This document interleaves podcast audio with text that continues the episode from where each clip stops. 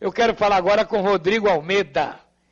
Ele é Relações Públicas, está conosco no telefone. Bom dia, Rodrigo. Bom dia, Varela. Bom dia, Calil. Bom Tudo dia. bom? Rodrigo, o que é o marketing de influência? Vamos lá. O marketing de influência é, é uma das ações do marketing, né? é uma das abordagens do marketing que utiliza a influência de outras pessoas, principalmente nas redes sociais, para poder adquirir algo. Pode ser ligado à imagem, pode ser venda, pode ser produto, enfim. É você usar a influência no sentido comercial. Bom, agora, e esse mercado, no momento que o mundo atravessa, na sua opinião, meu caro Rodrigo, o que fazer numa hora dessa para dizer: estou aqui, estou vivo? É, esse momento é atípico, né? Assim, ninguém esperava, a gente estava com a economia funcionando de outra forma, o nosso fluxo de trabalho estava funcionando bem diferente.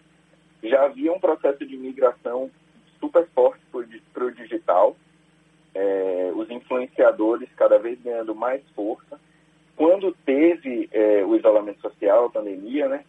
É, houve uma retração. Assim, os empresários eles diminuíram o investimento nesses influenciadores é, que, enfim, faltou verba né, para poder continuar nesse processo, mas percebeu-se que, como as pessoas estavam em casa, era hora de utilizar quem tinha mais presença online, quem tinha mais referência online para poder comunicar seu produto ou seu serviço. É, então, os influenciadores, que são esses digitais influencers, né, hoje chamados de creators também, é, eles estão no processo de crescimento porque eles dialogam com públicos diversos. Então você encontra influenciador para todos os perfis, para todos os públicos, idades, classes sociais, enfim. Agora, como investir nisso, Rodrigo? Os investimentos são diversos. Assim, para fazer um, um, um, diálogo com um influenciador desse digital, você, eles trabalham com o que a gente chama de media kit.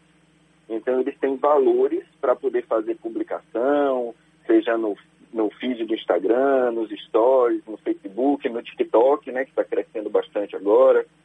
É, então eles têm valores para cada um e aí eles dizem, olha, é, investindo em mim você tem a possibilidade de alcançar um número X de pessoas.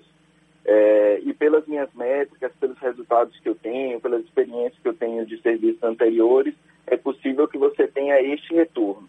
A cada um desses influenciadores, eles oferecem o seu Media Kit diferente com o seu resultado, né? Além disso, empresas menores, quando elas não têm esse potencial de fazer um investimento financeiro, né, para pagar, elas costumam dialogar com os influenciadores para dizer assim, ó, eu tenho um produto, por exemplo, uma, é, uma mulher, um homem que faça bolo.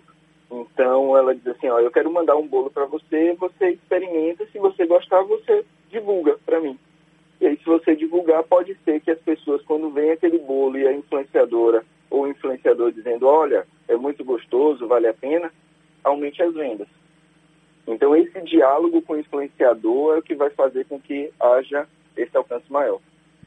Alguma pergunta, Calil? Tenho sim, um abraço para você, Rodrigo Almeida. É, esse, esse, esse investimento que muitos anunciantes hoje estão fazendo nas redes sociais, é, mudou muito é, nas mídias tradicionais, ou seja, o rádio, TV, é, o jornal impresso, houve uma mudança significativa? É motivo para preocupação? Ó, houve, se fala muito numa queda no investimento nas mídias tradicionais e um aumento de investimento é, nas mídias digitais. Então, a, a economia já vê, assim, as agências já vê uma diferença no interesse do empresário na hora de investir. Eu defendo muito o trabalho, é, o trabalho agrupado, né?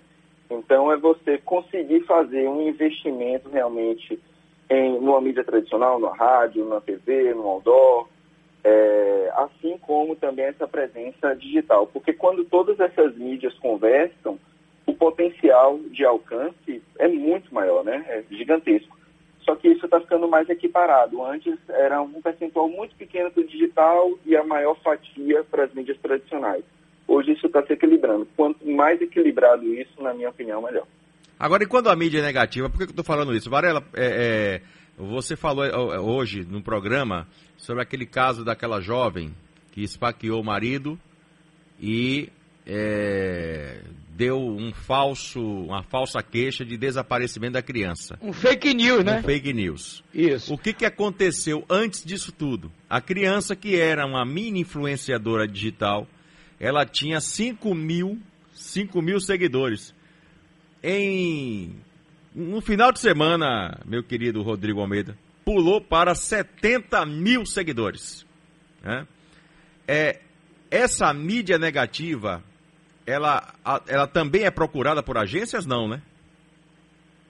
Não. É, recentemente, nós tivemos até um cliente nosso que teve interesse em fazer um investimento com uma influenciadora digital, mas que já viveu experiências negativas. Certo. Nesse momento, o nosso aconselhamento foi: é, não vamos associar nossa marca a essa influenciadora agora. Então, é preciso ter sempre esse reconhecimento de, de uma história, né, pregressa realmente do que essa influenciadora tem feito.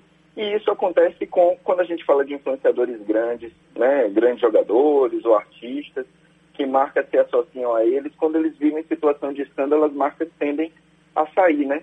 O Pugliese, por exemplo, que voltou agora para o Instagram, é, ficou um tempo afastada após aquela situação de ter feito a festa, festa no período de pandemia, várias marcas se dissociaram a gente tem que ter cuidado com o, a quem nós vamos nos associar, né? Há uma responsabilidade aí dos dois atores. Agora, né? Rodrigo, uma coisa que não vai mudar nunca, a segmentação de mercado. Não vai mudar. Eu tenho um produto, seja lá o que for, o, o, que público eu quero atingir. Aí é que está o problema. Entendeu? É, na própria comunicação digital, você consegue identificar quem, quem são os públicos que estão em cada uma dessas redes. Então, você entende qual é o público que está no Facebook, no Instagram, no TikTok, no Twitter. É, nessa época política agora, o Twitter volta a ser uma ferramenta muito forte também. É, e dentro desses perfis, nessas redes, você também tem aquele público que dialoga com classe C, que dialoga com classe B, com classe A, B é, a gente consegue ter, assim como por regiões, é, por gênero, a, a possibilidade de ter uma segmentação. Eu aconselho a quem eu, eu atendo sempre a gente fazer períodos de experiência, por mais que a gente tenha acesso a esses dados, a gente experimenta o produto com o influenciador antes de fechar um contrato mais longo. A faixa de idade também ela é percebida? Porque, por Sim, exemplo, minha, é. minha, minha rede social, eu observo que os meus seguidores têm uma faixa mais madura. A da minha mulher, por exemplo, que ela é influenciadora, ela tem uma faixa que atinge adolescentes para baixo. Isso, isso muda também. E tem uma. É bacana você falar da sua rede social, porque a gente vai falando. É, é importante destacar também que existem pessoas que não necessariamente desenvolvem um trabalho como influenciadores, oficialmente trabalham com isso, né, como influenciadores digitais, são influenciadores sim, a partir da nossa rede, né? Então essa sua rede mais madura que te acompanha, quando você publica ou quando você referencia algo, seja uma notícia ou um produto ou um serviço, as pessoas pela credibilidade que você tem costumam validar. Então esses é o que a gente vai chamando dos microinfluenciadores. Rodrigo, muito obrigado. Rodrigo Almeida, muito obrigado pela entrevista. Ok? Eu que agradeço. Um abraço, um abraço. meu irmão. Obrigadão. Bom dia.